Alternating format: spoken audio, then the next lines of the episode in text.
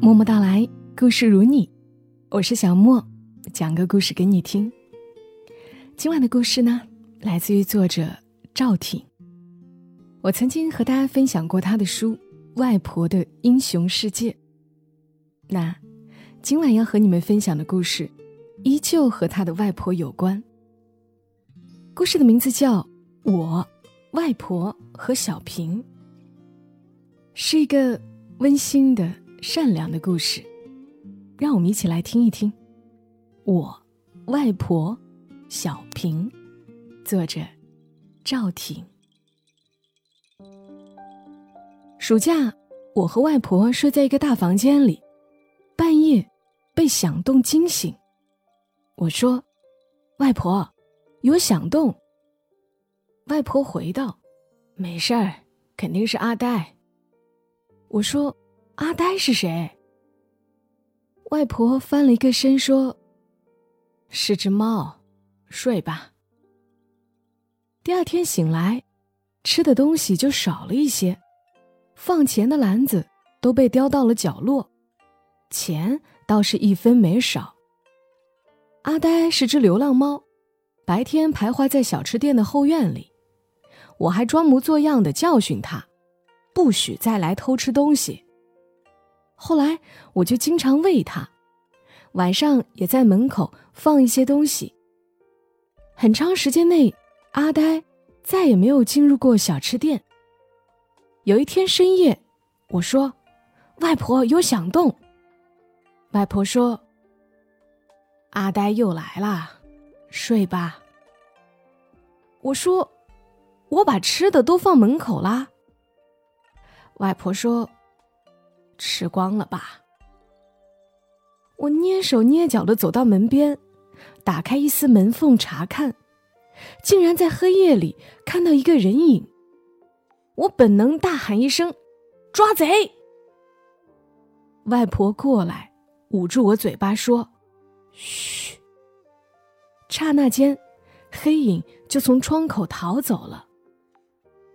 我看着外婆说。不是阿呆，是贼。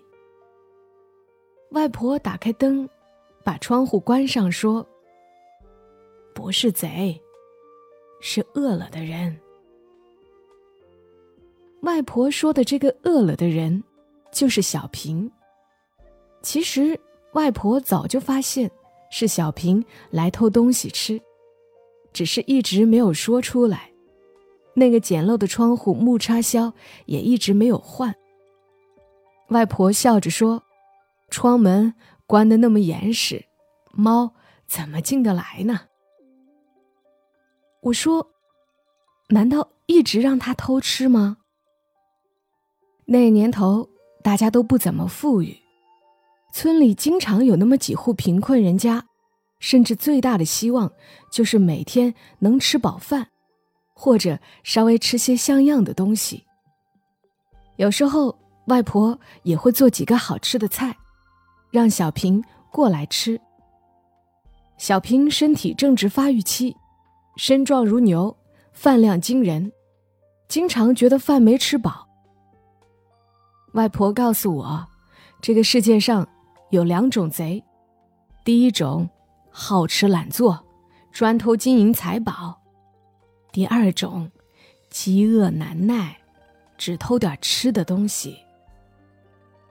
外婆又想了想，说：“第二种，不应该叫贼吧，叫饿了的人。”我说：“偷东西的，都是贼。”外婆说：“他只偷点吃的，放钱的篮子虽然动了，但里面的钱一分都没动。”我说：“那也是偷。”外婆说：“小吃店再开十年，也就十年，一晃而过，他也会长大，生活也会改变，不会一直饿下去的。”外婆卖完了早餐，正慢慢的做着午饭，有糖醋带鱼、麻辣豆腐和四季豆炒香肠。小平晃荡在门口，香味儿一直吸引着他，往里面看。外婆拿着锅铲，看到了小平，就说：“进来一起吃吧。”等到吃饭的时候，小平一口气就吃了两碗饭。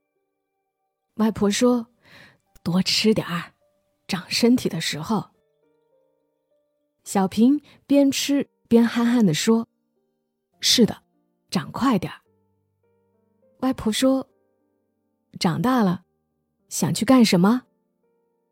小平说：“当警察。”外婆说。为什么想当警察？小平说：“去抓贼。”我那时候脱口而出：“天哪，还抓贼！”好几次晚上在小吃店，我还没说完，外婆就用一块带鱼堵住了我的嘴。外婆顺着我的话说：“好几次晚上在小吃店。”都被那只叫阿呆的流浪猫给偷吃东西了。你有空帮我抓住那只猫，先当个小警察。小平捧着碗，看了看外婆，说：“好的。”然后放下碗，说：“我吃完了。”擦了两下嘴，就走了。外婆看着啃着带鱼的我说。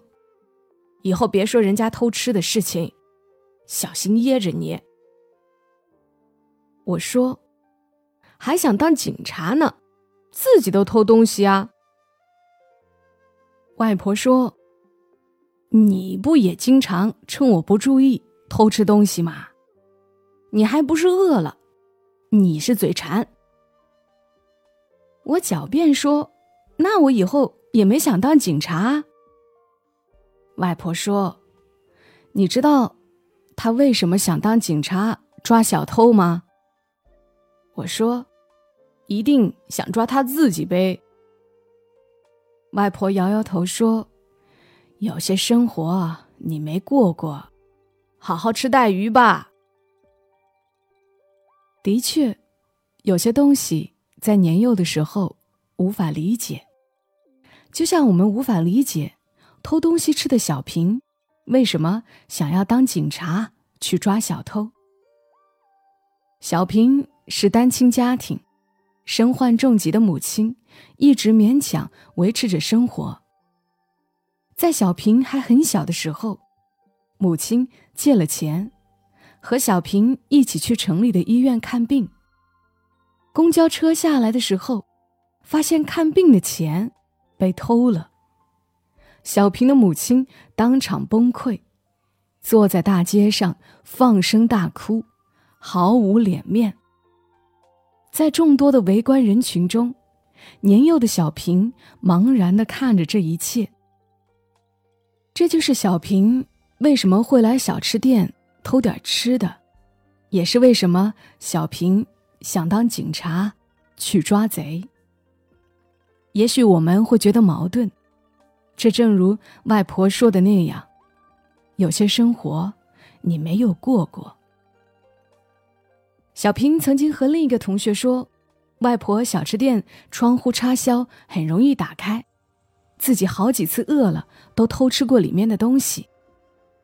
这件事情就在同学之间默默传开。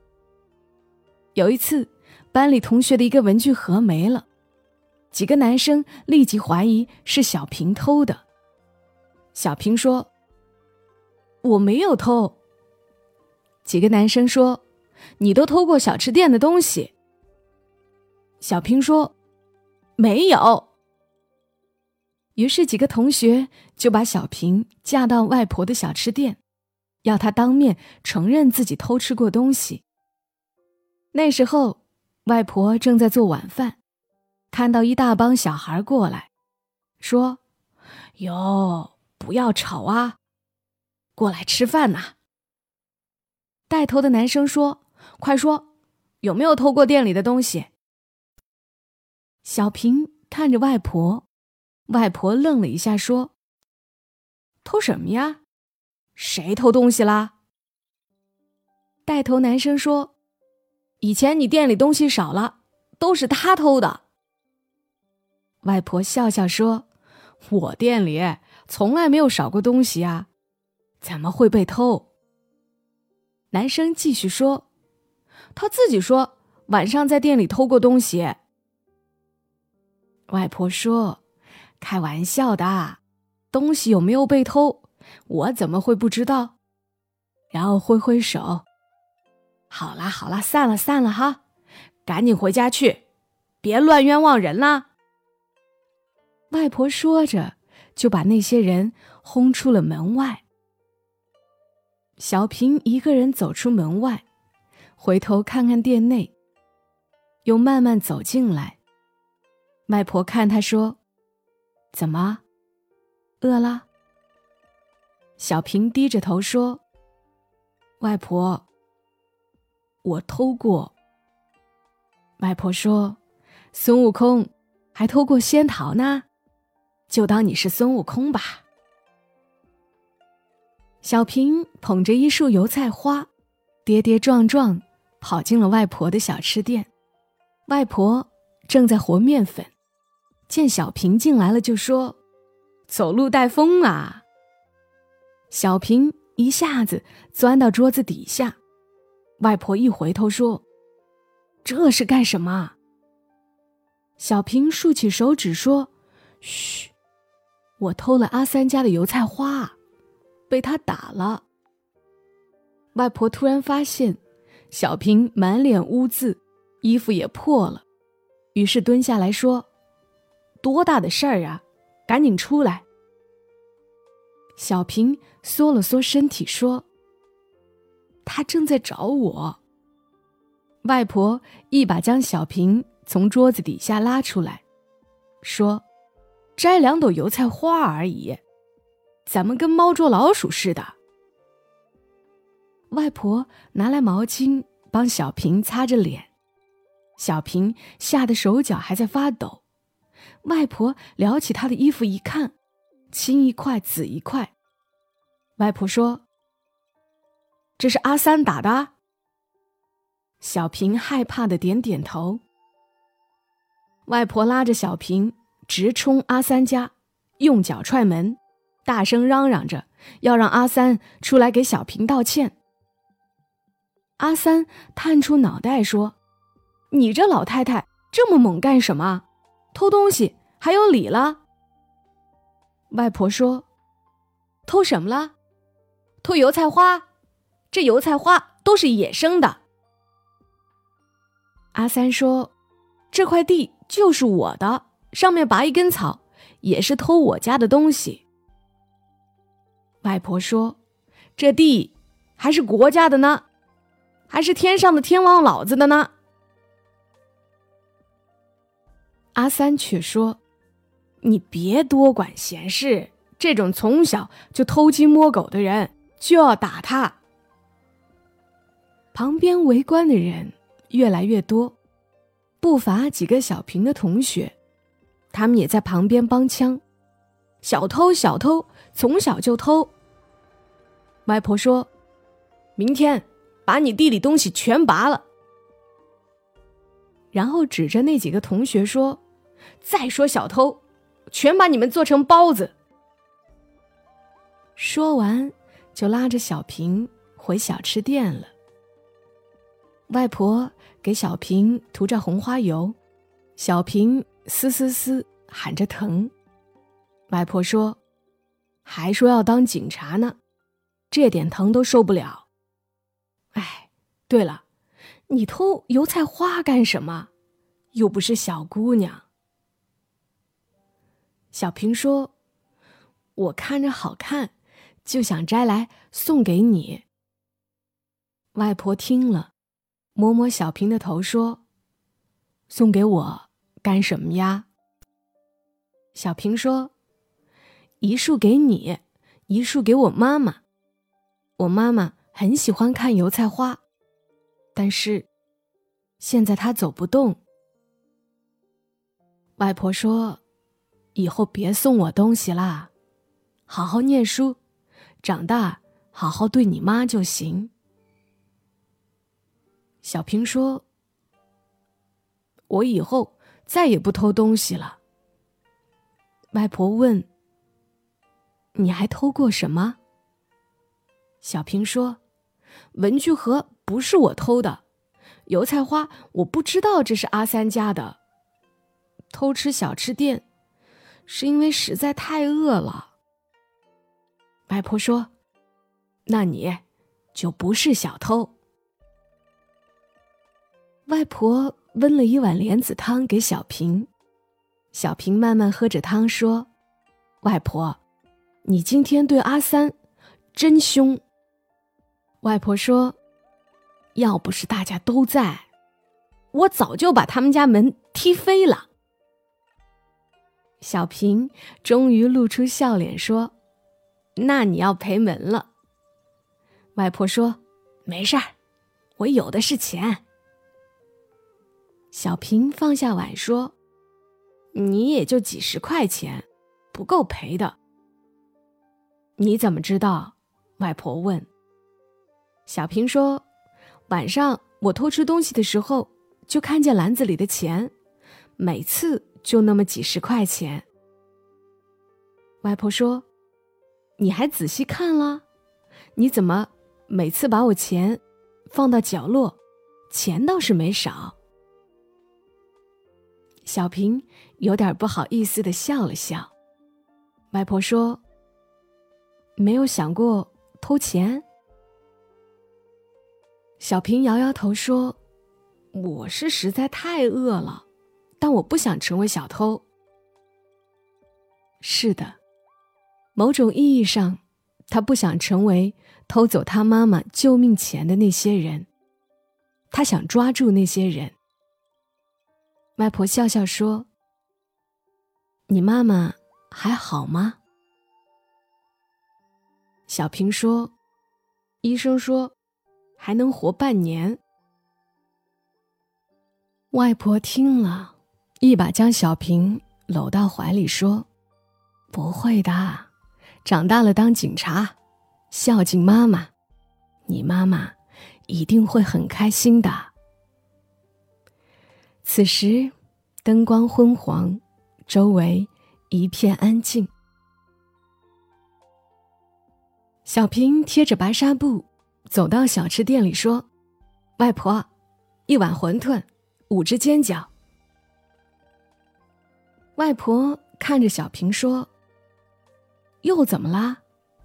小平突然一笑，拿下脸上的纱布，快说：“哈哈，已经好了。”一星期前，小平给妈妈去城里拿药，在公交车站看到扒手在行窃，那一刻。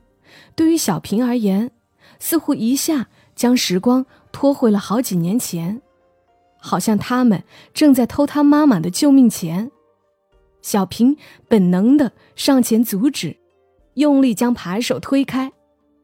恼羞成怒的扒手对弱小的小平拳脚相加，小平被打得鼻青脸肿，一边大喊，一边死拽着不放手。在路人的帮助下，扒手终于被送进了派出所。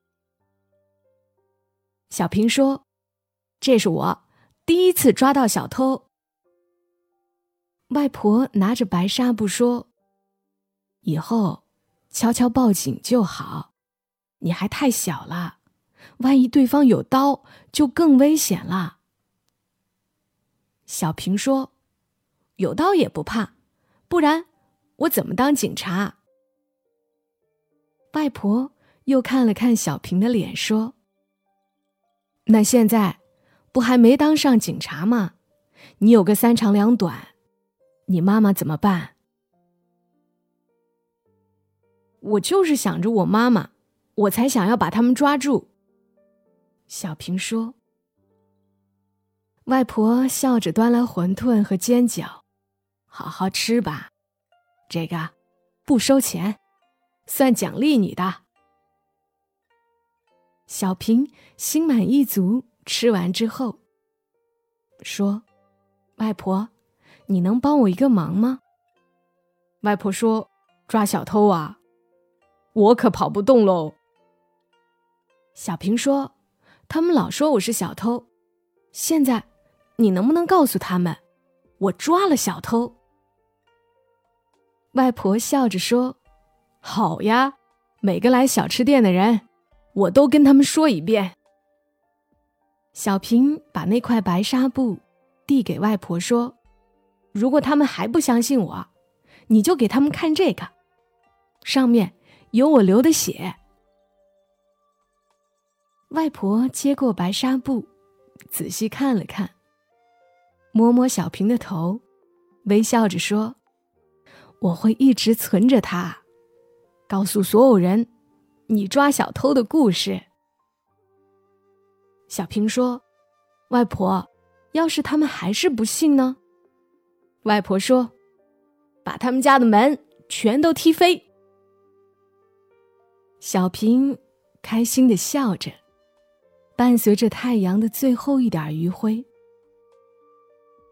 小平的妈妈还是走了。那是一个黄昏之时，面向最后一点太阳的温暖。身边还有小平摘来的干瘪的油菜花。他再也没有看到新鲜的大片的油菜花。小平去了城里的舅舅家生活。从这一天开始，小平没有再来外婆的小吃店了。当有些人和事物。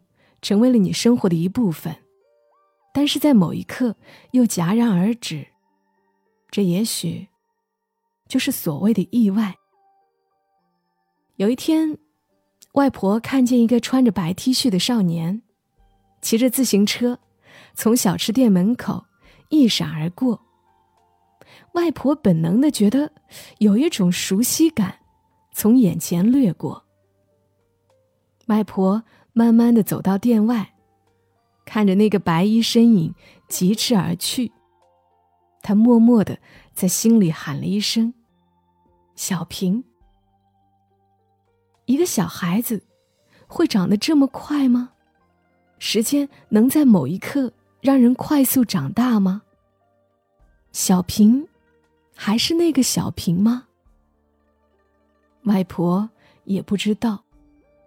夏天的阳光晃眼，白衣少年瞬间就不见了。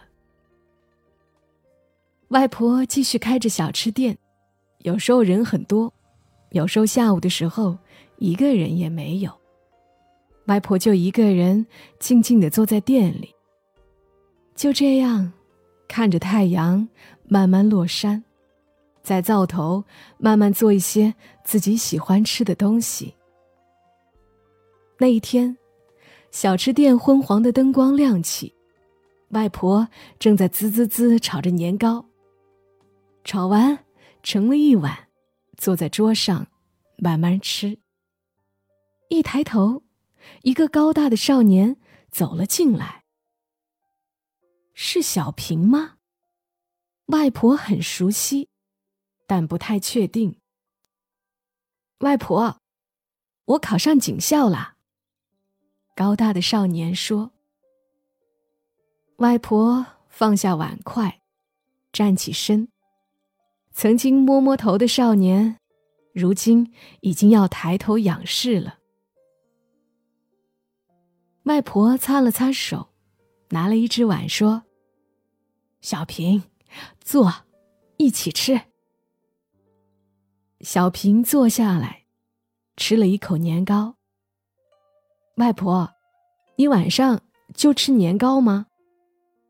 外婆说：“年纪大了，吃的简单点。”小平说：“可是你会做很多很好吃的菜啊。”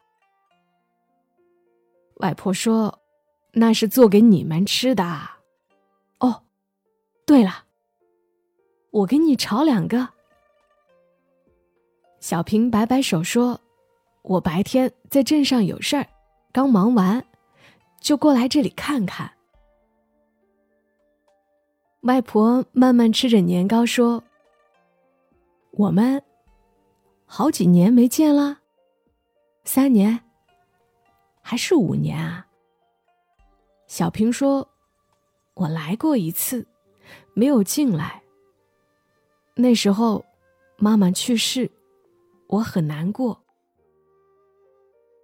外婆又给小平加了一点年糕。以后，你真的当警察了，回来给我看看，看看你穿警服的样子。小平拿着筷子，有点哽咽的说：“妈妈看不到了。”我一定让你看到。外婆本能的又伸手去摸了摸小平的头，说：“妈妈一定也会看到的。”小吃店昏黄的吊灯在微微摇晃，夏夜微风轻拂，星空明朗。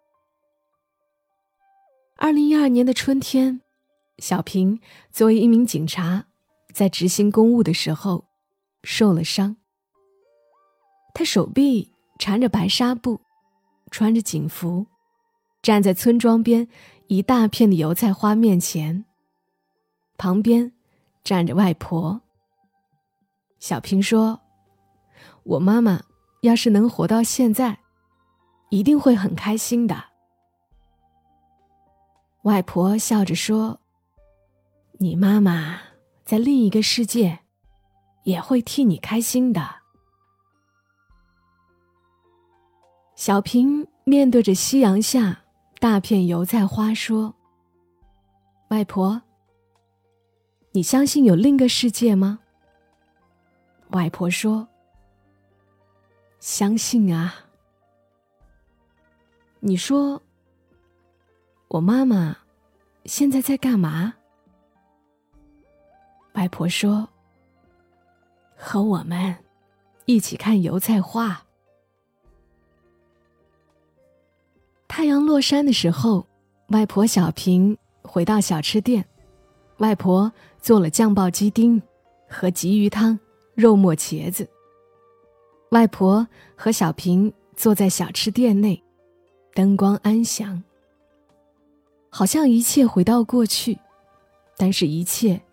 又马上要过去。外婆说：“手臂好了点没？”小平说：“快好了，一点事儿没有。”外婆说：“你以前那块白纱布，我现在还留着呢。”小平笑笑说：“那是第一次工伤。”然后说：“外婆，我没有那么多时间来这里了。”外婆吃着菜说：“工作忙对吧？有空再来吧。”小平说：“嗯，我也不知道什么时候来。”外婆吃了几口菜，突然想到什么，问：“你不会？”要去做卧底警察吧？小平喝了一口汤，说：“能不能再加点汤？”外婆拿着勺子，从锅里又倒了点鱼汤，尝了尝，说：“电影里都是这么放的。”小平喝了几口汤，说：“我告诉你一个秘密。”小平说：“其实，我偷吃的时候，我同学和阿三也在外面。我不想偷太多，但他们不同意。后来，他们就自己进来了。我怕他们偷你的钱，所以，我后来把你的钱篮子藏到角落里了。”外婆说。都过去了，好好当个警察，回来再给你做好吃的。外婆，要是明年清明我没回来上坟，您记得给我妈摘点油菜花去放着。外婆说：“赶紧吃吧，汤凉了就不好喝了。”外面夜色浓郁，月光就像给冷寂的大地披了一件温暖夜衣，而许多人正在从这件夜衣下离开。外婆说：“还有什么秘密吗？”小平说：“有机会回来，再告诉你。”外婆一直都没有再见过小平。清明的时候，外婆给小平的妈妈摘去过油菜花。小吃馆没人的时候，外婆会看着巨大的落日落下去。春天成片金黄的油菜花，夏天四处蝉鸣的绿柳莺，秋天十岁，冬天落雪。外婆也会在小吃店门口，往村口的方向看看。饿了的少年，受伤的少年，穿着警服的少年，他们都没有再回来。妈妈在这里，外婆的小吃店也在这里。有些旅程，如果注定越走越远，越走越散，我们只能相信，下辈子还会再见。